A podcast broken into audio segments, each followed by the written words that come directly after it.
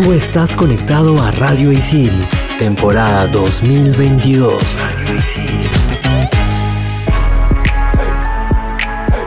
¿Sabías que existe una enfermedad muy rara llamada insomnio familiar fatal en la que el paciente pierde por completo la capacidad de conciliar el sueño, lo que ocasiona su muerte? Hoy en Explícame esto, el sueño. Bien, para terminar la clase, ¿alguna pregunta chicas y chicos? Sí, yo. ¿Es mejor el vacío de la vida o la vida eterna después de la muerte? Ajá. Yo tengo otra. ¿Vivimos en un sistema económico y social de esclavitud moderna? Ok. Si existen las realidades paralelas, ¿cómo sabemos si estamos en la realidad o la paralela? Ya. Mm. Y cuando quieres dejar de pensar en algo, ¿estás pensando en dejar de pensar en algo? ¿Qué? ¿Qué? Bueno, estoy seguro que para todo esto hay una explicación. ¿O no? Aquí empieza.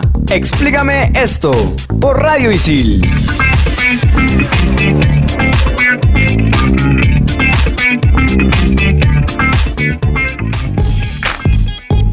Hola chicos, ¿qué tal? Bienvenidos a Explícame esto por Radio Isil en un programa más. El día de hoy lamentablemente no estamos con Andrea, que ha tenido una pequeña emergencia, de acá les mandamos muchas buenas vibras, pero estoy en compañía de Renzo. ¿Qué tal Renzo? ¿Cómo estás? Hola Clau, ¿cómo estás? Estamos acá reunidos yo creo que voy a tener que guionizar esto porque cada vez estamos haciendo más solemnes las introducciones. Estamos aquí reunidos, estamos aquí hermanos, miembros de una comunidad que, se, que quiere una explicación. Y el día de hoy vamos a hablar de un tema que en verdad sí tiene explicación, pero el contenido, lo que visualizamos, no lo tiene porque muchas veces no lo recordamos, a veces son unas cosas muy locas y otras veces ni siquiera sabemos darles un nombre. Bueno, como ya lo mencionamos, el día de hoy vamos a hablar sobre el sueño. Vamos a irnos a la definición porque la palabra sueño viene del latín somnus y el sueño es uno de los estados normales de conciencia junto a la vigilia es decir, cuando estamos despiertos, que se sincroniza con los ciclos cicardianos del cuerpo.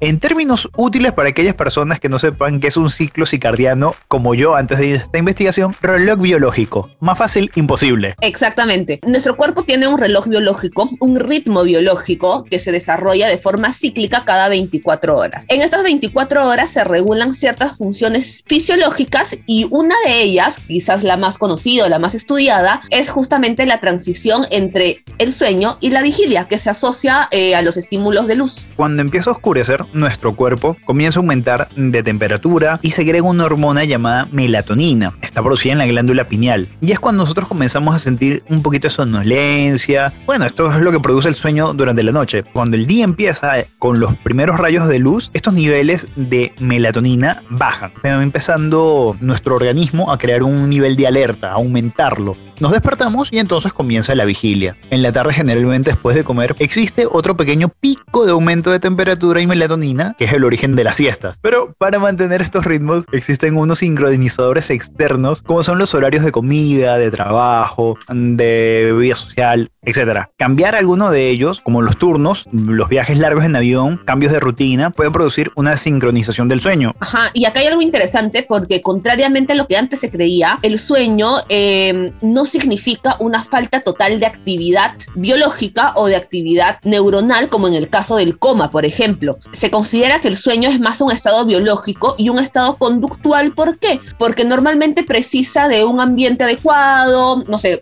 un dormitorio, una, una, una cama, un, sillón, quizá la gente que, duerme en el micro, una postura específica. Nosotros no podemos dormir de pie como sí lo pueden hacer algunos animales. Y también durante el sueño como tal, nuestro cerebro trabaja mucho y de diversas formas según la profundidad del sueño en el que estamos y según la etapa del sueño, porque también el sueño tiene etapas. Exactamente, son cinco etapas. La primera es mm, la etapa de somnolencia o adormecimiento. La etapa 2 y 3 está ligada a lo que es el sueño ligero. Mm, la cuarta etapa mm, es la del sueño profundo. Las etapas de 1 al 4 se les considera que no están dentro del conjunto del sueño REM o rápido movimiento ocular. ¿Qué pasa acá? Estas cuatro primeras etapas es simplemente em, desde que te vas a dormir hasta que te duermes propiamente dicho. Y viene la quinta etapa que es la más interesante, que es la que se llama sueño paradójico. ¿Por qué? Porque a nivel corporal,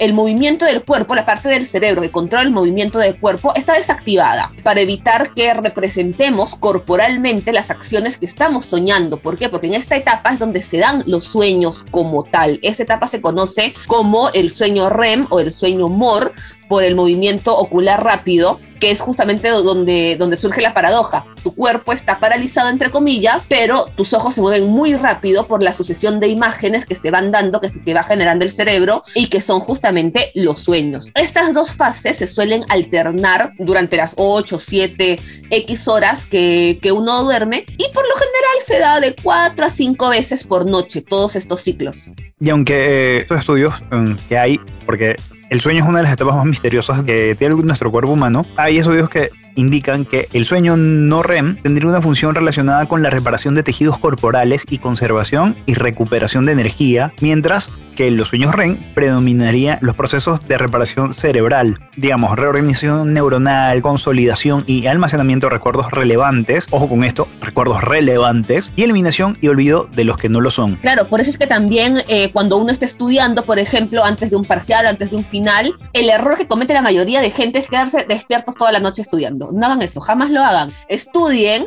y váyanse a dormir, porque esas horas de sueño ayudan a consolidar la memoria y lo que has aprendido durante, esa etapa. Amanecerte estudiando no va a hacer que aprendas más o que rindas más en un examen, como si lo hace, por ejemplo, que tengas una buena noche de sueño antes de tu examen. Pero en sí, ¿qué son los sueños? Podemos decir que es una experiencia humana universal porque porque todos soñamos, todos los humanos soñamos.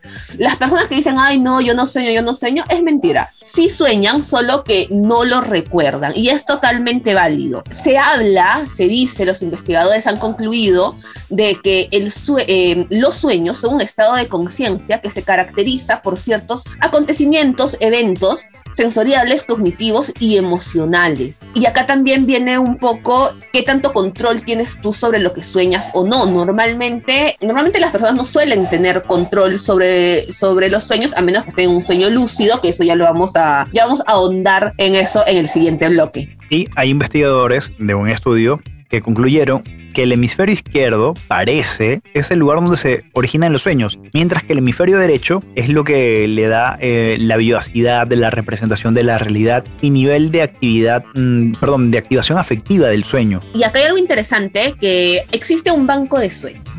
Es básicamente un repositorio en el cual, un repositorio online, obviamente, en el cual eh, se guardan las experiencias, se guardan los sueños de diversas personas. Tú agarras, entras y buscas, no sé, por ejemplo, eh, botella. Y te salen diferentes sueños que involucran una botella. ¿Para qué se ha hecho esto? Esto se ha hecho con la intención de, em- de empezar a recopilar los sueños para estudiarlos y ver si hay algunas características comunes, si hay algunos patrones que se repiten de manera geográfica, de manera sociodemográfica quizás, porque es tan difícil hacerlo, porque obviamente para estudiar los sueños la persona tiene que estar durmiendo.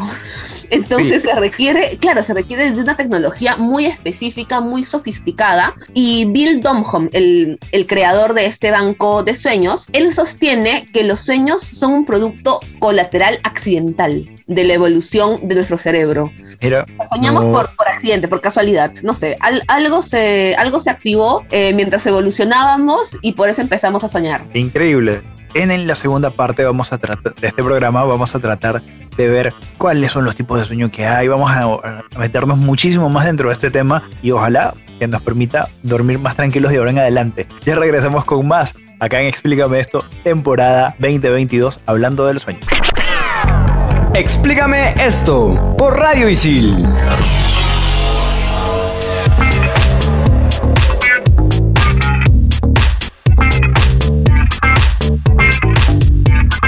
Y regresamos a Explícame esto, temporada 2022. Estamos hablando de los sueños. Bueno, ahora hay que citar a un grande de la literatura, que es Jorge Luis Borges. Claudia. ¿Quién serás esta noche en el oscuro sueño? ¿Del otro lado de su muro? ¿Quién serás, Renzo? Gra- Gran frase de verdad de Jorge Luis Borges, pero Escúchame, ¿cuál es el personaje así más random que has interpretado en tus sueños? que yo estaba cargando un periódico, una caja con periódico. Mira, lo más loco de esto es que actualmente yo estoy trabajando para un periódico, para una cadena de periódicos. Premonitorio, no lo sé. ¿Cuándo Bueno. tuve ese sueño? Ni me acuerdo cuándo lo tuve, pero a lo mejor yo ignoré ese sueño muchos años, ¿no? Y A lo eh, mejor no entendiste el significado en ese momento. Interpretar los sueños es un arte, es un arte. O sea, Sí, esta, el arte de interpretar los sueños se le llama oniromancia, que viene del griego oneiros y bueno, no, no, sé, la- no sé pronunciar la palabra griega, creo que es manteie, manteia, lo que es profecía en griego. Los expertos en griego y en idiomas helénicos me perdonarán, pero bueno, Nos escriben, nos escriben, nos comentan ahí cómo se. nos comentan, por favor. Bueno, pero la on- oniromancia siempre ha estado presente desde la antigüedad, ¿no? Es una práctica milenaria, hay registros antiguos de más de 3.800 años de antigüedad y que actualmente se sigue practicando. Ya no digamos que vamos a, a un oráculo para que nos diga este, qué significa nuestro sueño, pero hay personas que se dedican a esto. Y no tiene nada de, de mágico como se creía antes, porque antes sí se creía que los sueños traían mensajes de los dioses. Sin embargo, hoy en la rama de la psicología, generalmente muy ligada al psicoanálisis, hay un tema de interpretación de sueños. ¿Por qué? Porque se cree que los sueños revelan un contenido inconsciente sobre uno mismo. Y cuando hablamos de interpretación de sueños a nivel psicológico, a nivel este, psicoanalítico principalmente, hablamos de observar dos tipos de contenidos en tu sueño. El primero es el contenido manifiesto, que es, por ejemplo, qué es lo que está pasando. En tu caso, vamos a, volver a tu, a, tu sueño en el, que estabas con los periódicos.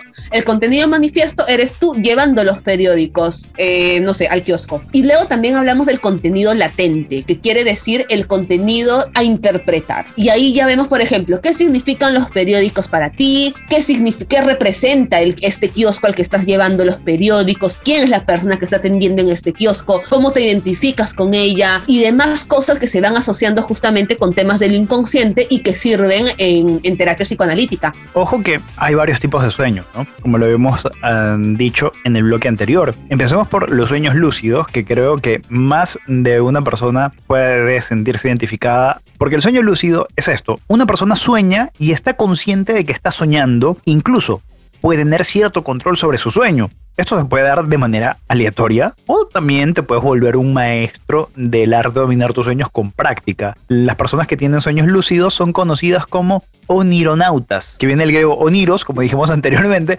pero hay dos tipos, los que son auténticos, los que nacen con esta capacidad y otros que, bueno, la aprenden, la desarrollan. Claro, el tema es que desarrollarlo no es tan fácil y en verdad, si tú, si tú entras, por ejemplo, y googleas cómo tener sueños lúcidos, hay un montón de información, pero siempre coincide medio que en lo mismo, ¿no?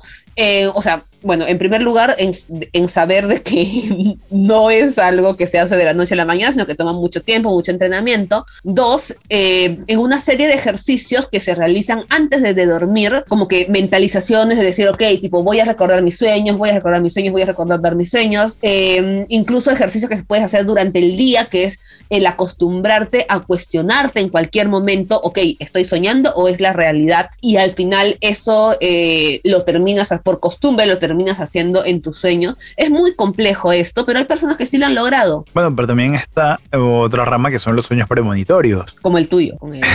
bueno, no sabía que era premonitorio hasta ahora que, que, te lo estoy comentando. Básicamente son sueños que te dan información sobre algo que va a pasar en el futuro, eh, de lo cual tú todavía no tienes la más mínima idea. Realmente no se ha encontrado una evidencia cierta una evidencia científica fuerte de que estos sueños sean reales o no, pero entre una de las tantas eh, explicaciones que se les ha intentado dar es decir que son simplemente conexiones inconscientes que hace tu mente, que son mera coincidencia o que incluso también puede ser un tema de memoria selectiva en el que tú vas recordando los sueños conforme vas realizando ciertas acciones en tu día a día y dices, ah, ok, yo soñé con esto. También hacen los sueños astrales para todos los fanáticos de Doctor Strange y todo el universo Marvel. También se les conoce como viajes astrales y es una sensación que experimentan algunas personas por la cual en un estado de semitránsito hacia el adormecimiento, un individuo siente que parte de su ser ha salido de su cuerpo y se encuentra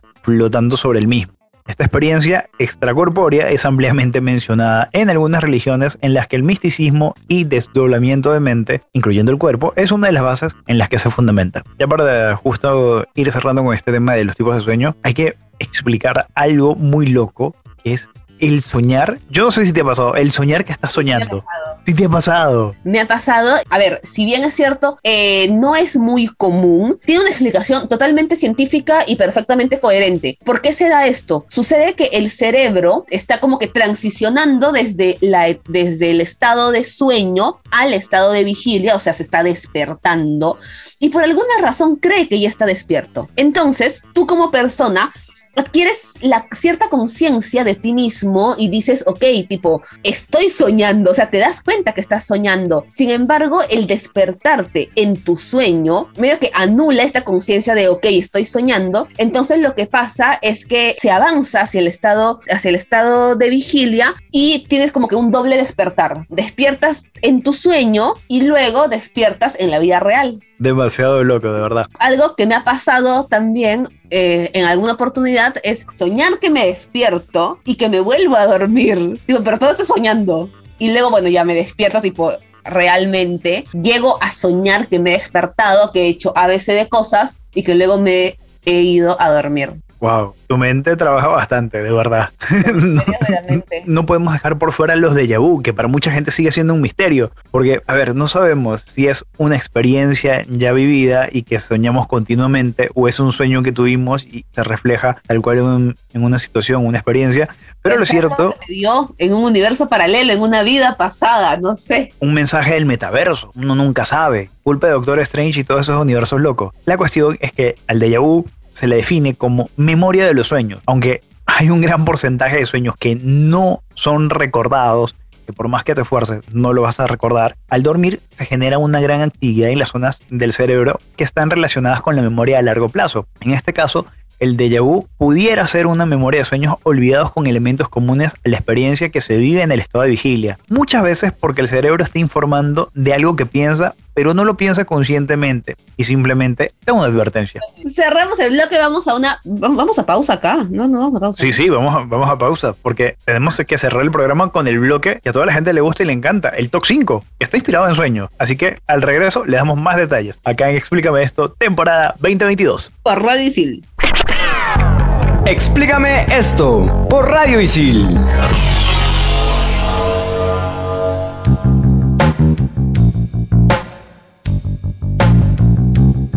Volvemos en Explícame esto por Radio Isil, temporada 2022, en este programa dedicado a el sueño y sus misterios. Y vamos con el top 5, que son libros y películas inspiradas en sueños. Top 5. Top 5. Top 5. Top 5. Saga Crepúsculo. Stephanie Meyer. Una noche Stephanie Meyer sonó con una muchacha en medio del bosque que conversaba con un chico muy simpático. Él trataba de convencerla que la amaba, etcétera, pero al final ella realmente soñó que el chico era un vampiro. Y esto fue lo que la impulsó a escribir la saga de Crepúsculo, que fue un éxito adolescente en librerías y luego, bueno, en este lo volvieron película y demás. Y justo como dato curioso, en el capítulo 13 del primer libro se puede leer esta conversación que hubo eh, en el sueño de, de la autora. Qué loco. Top 4. Terminator. James Cameron. James Cameron se alojaba en un hotel de Roma mientras trabajaba en Piedaña 2. ¿Cuándo qué pasó? Le dio una gripe y una fiebre muy alta que le causaron diversas pesadillas y él soñó con un torso cromado que aparecía así de la nada de una explosión y que se arrastraba con cuchillos de cocina por el suelo hacia él. Esa escena le sirvió de inspiración para eh, la escena de Terminator en la película. Y a partir de ahí empezó una saga que a partir de la tercera parte